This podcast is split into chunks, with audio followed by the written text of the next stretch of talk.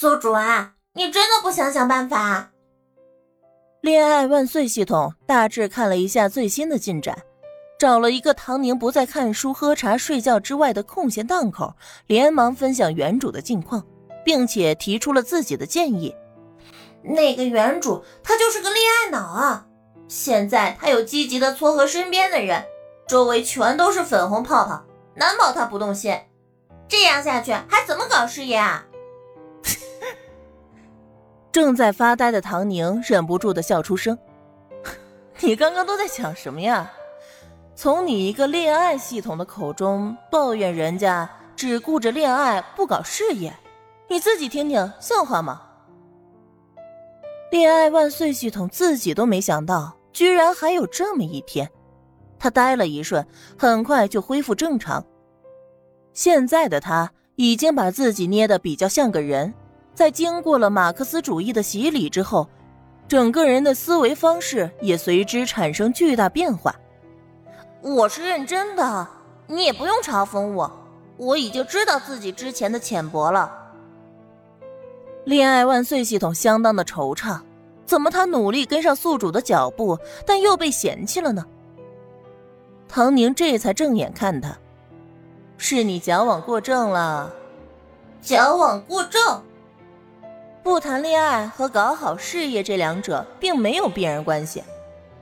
或许是我让你产生了想要搞好事业必须要舍弃爱情和婚姻的想法。不过这只是我个人的喜好和选择。一个人只要他想搞事业，什么都拦不住的。谈恋爱自然也拦不住，只不过一旦陷入到不好的感情里面去，多多少少会对人的专注力造成影响。自然也会对搞事业造成影响，所以人们会有不谈感情、专心搞事业的结论。唐宁站起身去给自己倒了杯茶，慢条斯理的继续说道：“只要他的专注力够强，对事业的渴望够强，是什么都影响不了的。我之前就说过了，要相信他。系统，你应该给他多一点的时间，别那么着急，静观其变吧。”唐宁的冷静镇定，让恋爱万岁系统都不那么紧张了。嗯，好吧，再看看。不过咱们可说好了，这个原主要是表现的实在不像话，你还是要去救场的，你一定要去的。还是不放心呢，太愁人了。当初为了证明自己的能力，结果却坑了自己。恋爱系统悔不当初啊！这要是宿主在，他完全可以跟着宿主躺赢，一点都不带操心的。只要他不掺和，人家宿主自己啥啥都能搞定。这福气，他怎么就不知道珍惜呢？唐宁喝了口茶，茶香味儿在口腔中弥漫。嗯，这个空间这一方面来说还是挺好的。淡定，没事多看看书，把握大局。不要总是盯着细节去研究。他放下茶杯，走到书架前，开始选书，顺手拿了本讲历史的，翻了两页，浏览内容还不错。拿着在自己常用的榻前坐下。好了，这件事以后再谈，现在我要看书了。恋爱万岁系统是无语了，是他把这个空间布置的太舒适了吗？他怎么觉得宿主一点都不操心了呢？身在训练场的唐宁可不知道这些曲折，他只是觉得自己快要坚持不住了。秋老虎，秋老虎，热辣辣的照射下来，汗水顺着眼睫毛滴到眼睛里，别提有多难受了。他昨天洗完澡之后，发现月经来了，昨天夜里的小腹隐隐有些疼痛，没有睡好。今天又是高强度的训练，搞了一上午，这会儿是当真觉得筋疲力尽。唐宁，速度太慢了，这里是布衣队培养战士的地方，想当娇小姐的话，你可以回家。身后的扩音器里传来怒吼。唐宁发誓，他只是肚子里猛的一下疼痛，原地停留了一秒钟。吴佳美回头拉着唐宁越过障碍物。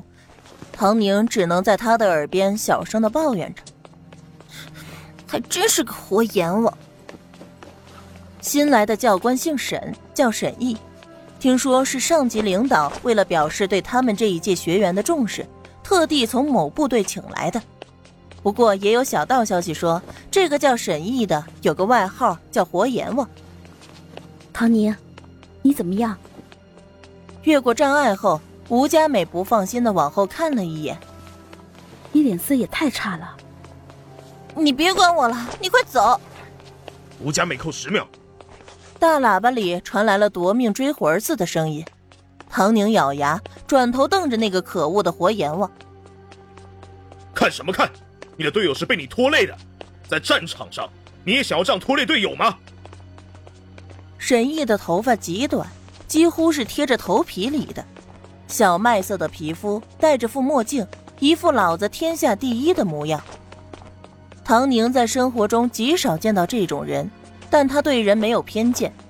他既然能塑造这样的气质大行其道，那就说明他本人的能力是要远远超过他的表现的，因为这样上级领导才会这么欣赏他。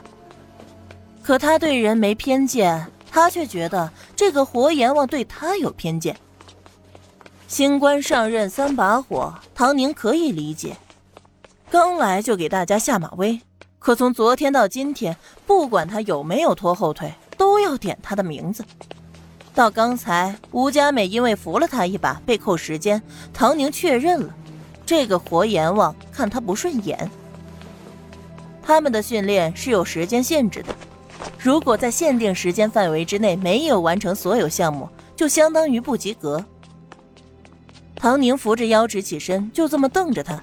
一直走到他的身边，有意见是不是？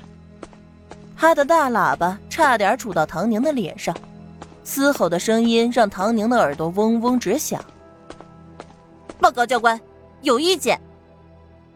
唐宁咬着牙和他对吼回去。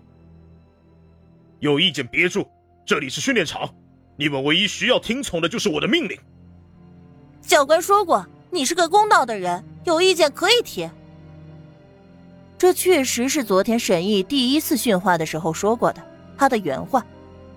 沈毅自然也想到了，他看到眼前的小姑娘瞪着清澈的眼睛，用尽力气的质问他：“要扣就扣我自己的，凭什么扣队友的？